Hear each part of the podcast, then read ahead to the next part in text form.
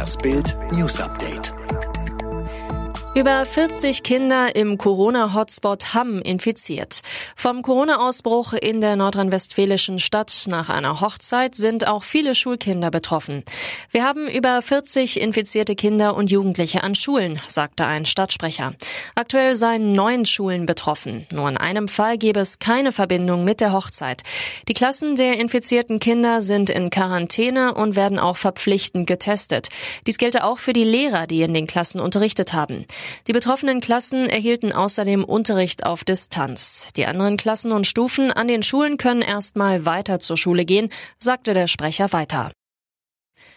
Maddie-Verdächtiger Christian B. bleibt in Haft. Der Europäische Gerichtshof hat die deutsche Strafverfolgung von Christian B. wegen Vergewaltigung einer Amerikanerin 2005 in Praia da Luz in Portugal für rechtens erklärt.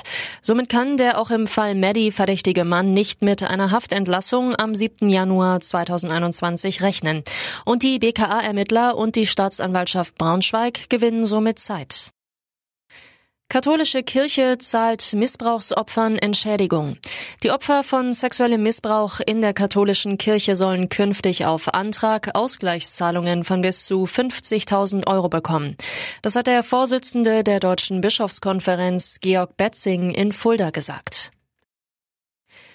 Ex-VW-Chef Winterkorn muss nun auch wegen Marktmanipulation vor Gericht. Das teilte das Landgericht Braunschweig mit.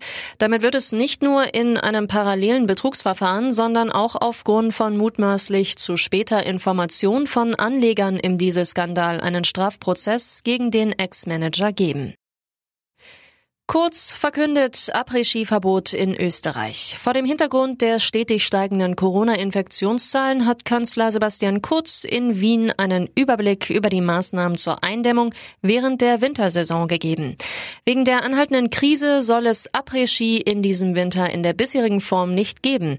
Gedrängtes Stehen soll es in Bars und auf Terrassen nicht mehr geben. Essen und Getränke dürfen nur noch im Sitzen konsumiert werden. Das kündigte die österreichische Regierung an. Kurz fasste zusammen, Skivergnügen ja, aber ohne Après-Ski.